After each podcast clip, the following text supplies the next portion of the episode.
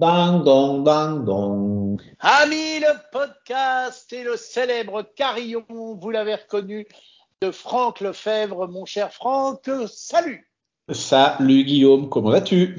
Eh bien écoute, je vais bien, je pourrais même dire coucou, puisqu'on a parlé de carillon, et moi je suis plutôt fan des coucous.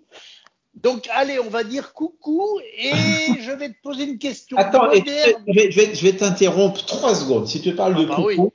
Eh ben, euh, en Normandie, je connais un endroit formidable euh, qui est une horlogerie qui ne fait que de la réparation de de- d'horloges anciennes. Ah, et, génial. Et, et donc pour les amateurs de coucou, ben donc on y trouve plein d'horloges. Le, son, son propriétaire, l'horloger dit qu'il n'est pas horloger, il dit qu'il est pendulier. Il s'occupe de tout ce qui marche avec un système pendulaire. Donc euh, on trouve aussi bien les comptoises de nos grands-mères, voire de nos mamans, euh, que, les coucous en bois et que les trucs qu'on trouvait euh, à la montagne et qui font des bruits intenables et et auxquels pourtant on sait s'attacher. Eh ben, j'adore ce genre de bestiole. D'ailleurs, j'ai un vieux carillon de ma grand-mère qui se remonte euh, une clé pour les heures, une clé pour les minutes, une clé pour la sonnette, avec un, un vrai, une vraie, un vrai, vrai pendulaire, un vrai, comment ça s'appelle, le truc qui bouge. J'ai un trou de mémoire, mais bref. Un balancier, un Un balancier. balancier, merci. Et d'ailleurs, je me suis toujours fait la réflexion, puisqu'on est euh, diffusé sur une radio qui parle de tech et un podcast tech, pourquoi il n'y a pas un Gugus, ou alors on ne le sait pas, il est caché quelque part dans le monde, qui aurait inventé un coucou numérique avec un écran qui de temps en temps raconterait des conneries, donnerait l'heure, et ça serait original, mais voilà, je ne l'ai toujours pas vu arriver celui-là. Et est-ce que tu connais un truc qui s'appelle The Human Clock? Eh bien, non, pas du tout. Et The Human Clock, c'est quelque chose qui, est, qui, qui existe toujours, qui existe fatalement. C'est à l'origine, c'est un site web et, euh, et dans The Human Clock, c'est un endroit dans lequel ils ont fait une collection absolument gigantesque de photos sur lesquelles figure une heure. Donc, euh, Ah. ça peut être, euh, ça, ça peut prendre des formes, ça peut être des panneaux, ça peut être, il y a une créativité absolument incroyable. hein. Euh, ça peut être, je sais pas, des, des, des, des panneaux kilométriques. Imagine, tu as deux panneaux qui montent deux villes. Il y en a une, c'est à- elle est à 20 km et l'autre en dessous, elle est à 18 km. Et ben cette photo, elle est diffusée à 20h18. Hein. Ah, vois pas mal. Je me souviens, donc il y en a qui sont très faciles, il y en a puisque je ne sais pas s'ils les collectent toujours, mais pendant des années et des années, ils invitaient les internautes à venir poster des photos. Et donc il y en, a qui étaient un peu simples, du genre j'écris l'heure sur une sur un bout de papier, je photographie et puis j'envoie. Et puis il y en a qui étaient beaucoup plus évolués, euh, comme par exemple euh, sur une pelouse une énorme sculpture qui est je ne sais plus où et qui est à la forme de pi. Et bien entendu, elle, elle est diffusée à quelle heure? Eh bien, écoute, je ne sais pas, mais je À sais que ça- 3h14, parce que... Ah bah oui, pi. Ah non, mais moi je pensais à l'oiseau, moi.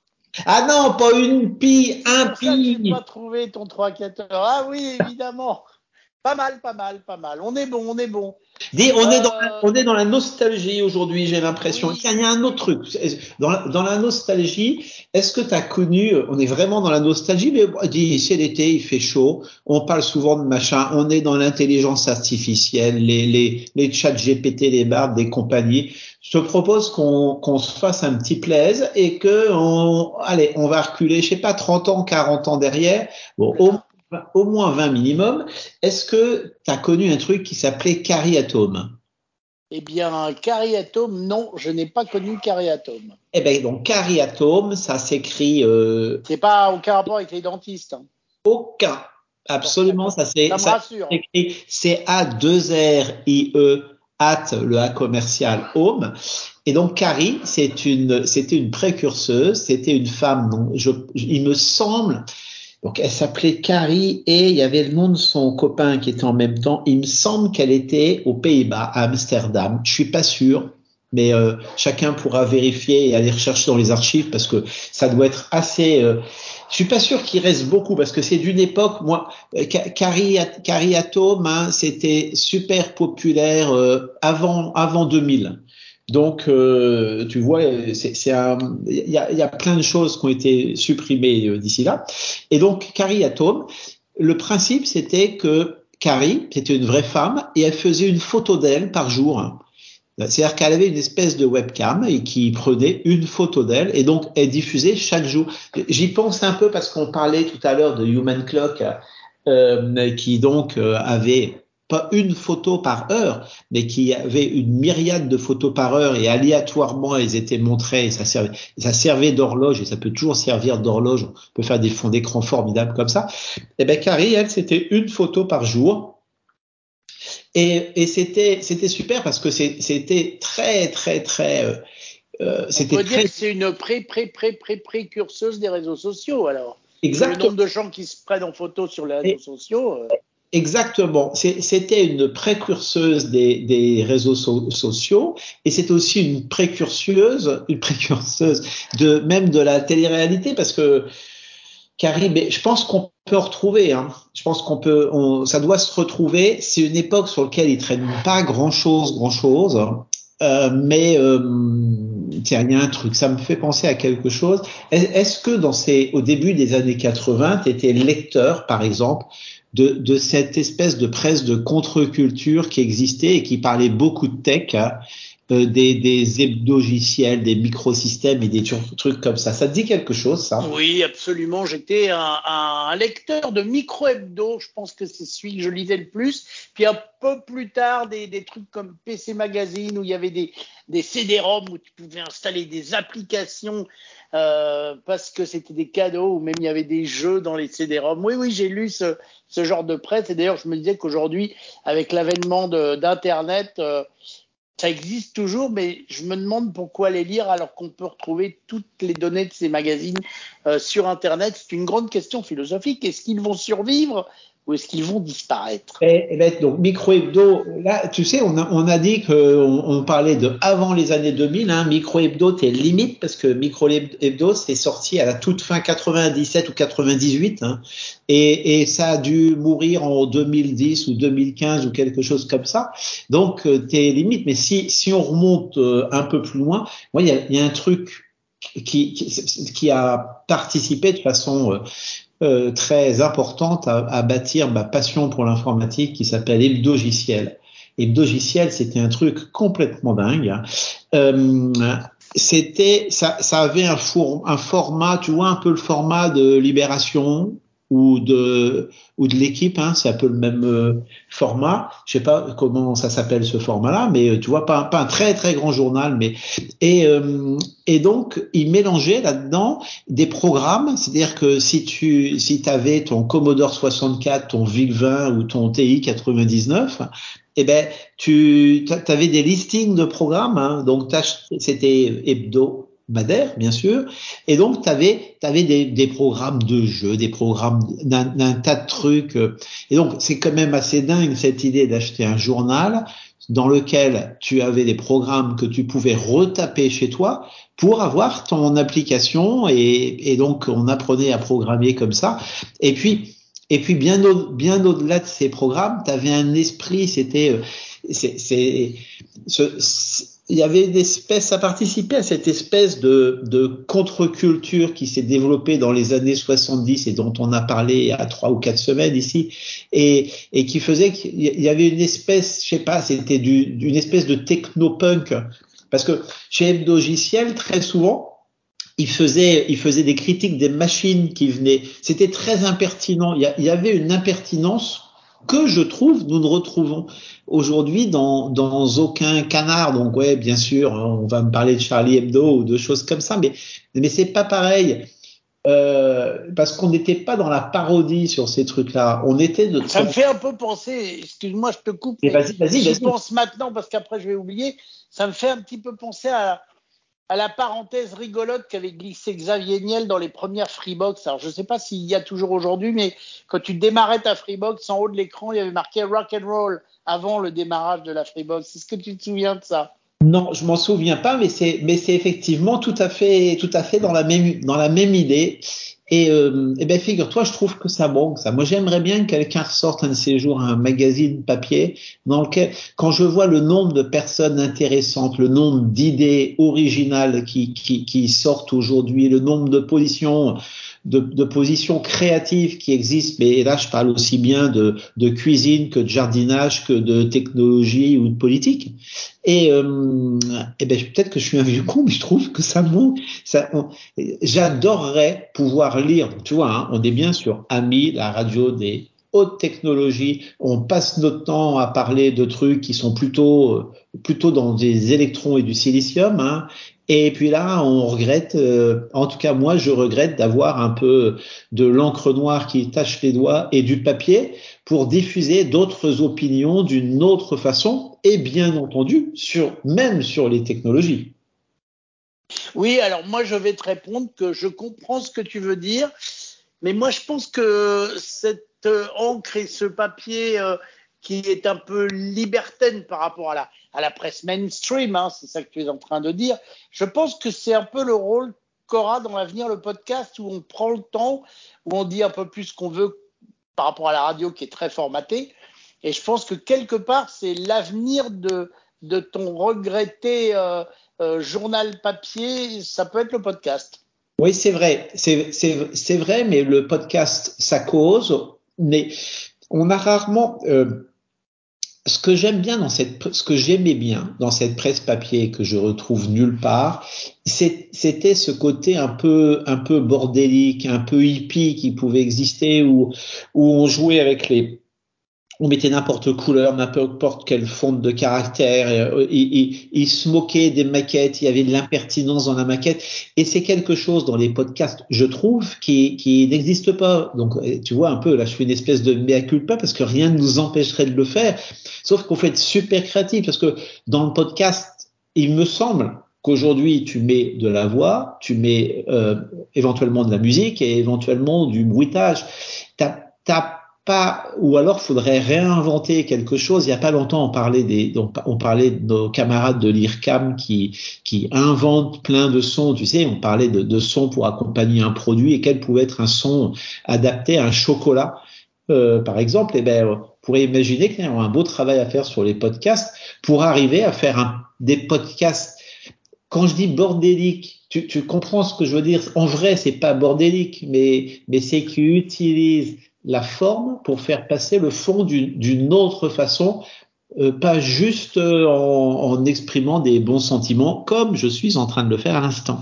Mais je suis assez d'accord avec toi et ça fait partie des choses que j'ai dans le fond de ma tête, c'est pouvoir faire des podcasts où de temps en temps, d'ailleurs ça commence à se faire un peu au, Canada, enfin au Québec, c'est euh, deux copains qui se parlent, qui se racontent leur vie et leur passion mais et qui serait enregistré, si tu veux, que ça fasse pas trop émission de radio, mais ça fasse un peu euh, comme si moi je te dis ah tiens euh, mon cher Franck, bon, bah, avant qu'on enregistre, qu'est-ce que que tu aurais lu, euh, qui t'aurait passionné cette semaine, et tu me réponds bah attends excuse-moi là je suis en train de me faire un petit café, mais attends, je réfléchis, qu'est-ce que j'ai aimé cette semaine? Ah oui, tiens, il y a Barbe qui arrive, tout le monde en parle, tout le monde parle plus que ça. Ouais, ça m'a passionné. Ou alors, ouais, non, non, mais ça m'a vraiment pas passionné du tout. Bon, ça y est, mon café est servi. Bon, alors, et sinon, aujourd'hui, tu voudrais qu'on parle de quoi? C'est un petit peu ça, en fait, quelque part dans ma tête que je mais c'est bien un jour. Et peut-être, peut-être qu'on arrive dans la période estivale, peut-être qu'on pourrait penser à quelque chose comme ça pour la rentrée. Mais tu sais, dans, dans ce, quoi, c'est, c'est toi qui es un amoureux, quoi. Nous deux qui sommes des, amoureux de la radio, je vais te raconter quelque chose. Moi, il m'arrive de prendre, de diffuser des enregistrements que j'ai de vieilles, de vieilles émissions euh, de radio en anglais, donc souvent américaines, et que je laisse comme, comme fond sonore chez moi. Tu sais, des, des, des musiques qui fait et puis derrière, tu as un morceau ah, de. Tu le fais bien.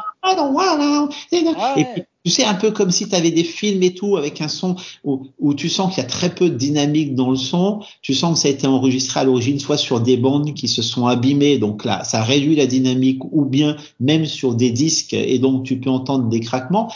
Et ça, et ça fait une ambiance incroyable, je trouve, derrière. Il m'arrive, moi, de diffuser ça chez moi, juste pour juste comme avec le même état d'esprit que celui avec lequel on tamise une lumière pour créer une ambiance différente, par exemple.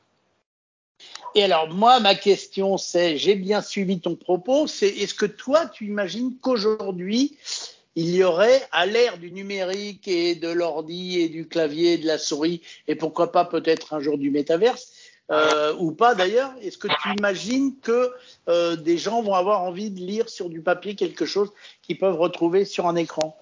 Eh ben, je suis convaincu que oui. Je suis convaincu que oui, et puis on pourrait presque relever de Paris puis s'amuser à faire quelque chose comme ça. Euh, je suis convaincu de, de oui parce que c'est une autre façon. Moi, par exemple, je lis pas mal, je lis des livres, je lis sur des tablettes, je lis sur des téléphones, je lis sur des ordinateurs, je lis sur une liseuse. Eh bien, je sais que que je ne lis pas la même chose sur le même support, euh, pas au même moment et pas dans les mêmes conditions. Et, euh, et je trouve que, que utiliser un journal, l'idée même de recevoir de recevoir un, un journal, moi, je suis abonné au New Yorker, par exemple. Tu vois ce que c'est, New Yorker? Euh, Je sais ce que c'est, ouais. Ben, voilà. C'est très économique. On, connaît tous. Non, non, non, non, non, ah, c'est pas, c'est pas économique. C'est très, c'est très culturel, c'est un truc. Donc, mais en vrai, on connaît tous le New Yorker parce que le New Yorker est très connu pour ses pour ses premières de couverture, pour ses couvertures qui ont souvent été faites par des, par des, des, des dessinateurs incroyables. Sampé, par exemple, le dessinateur qui nous a quittés il y a quelques années, français génial, euh, a énormément dessiné pour euh, The New Yorker.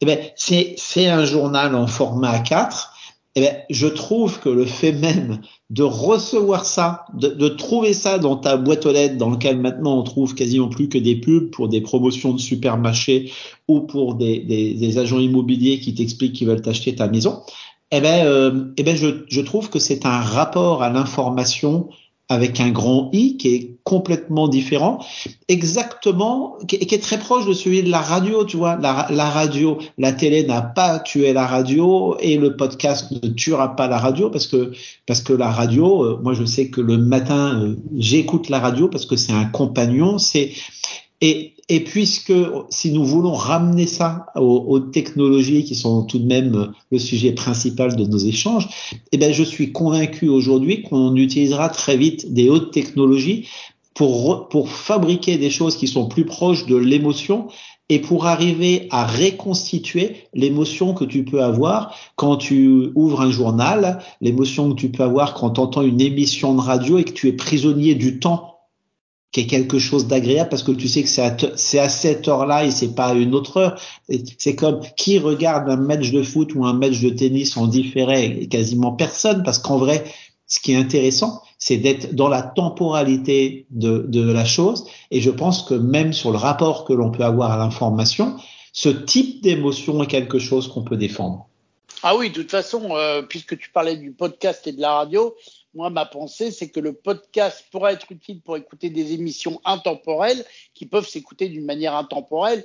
Mais pour de l'info pure, pour un match de foot, un match de tennis ou une actualité ou l'arrivée du Tour de France, c'est sûr que le podcast n'a aucun intérêt et, et, que le vrai direct ou même euh, une émission où tu sais que les intervenants sont en direct, ça met une âme supplémentaire que le podcast n'a pas parce que les, gars, ils sont dans le studio en train de raconter leur vie et tu sais qu'ils sont en direct. S'il y en a un qui se gamelle, il euh, n'y a pas de montage et il n'y a pas de rewind, quoi. Ben ouais, ben ouais.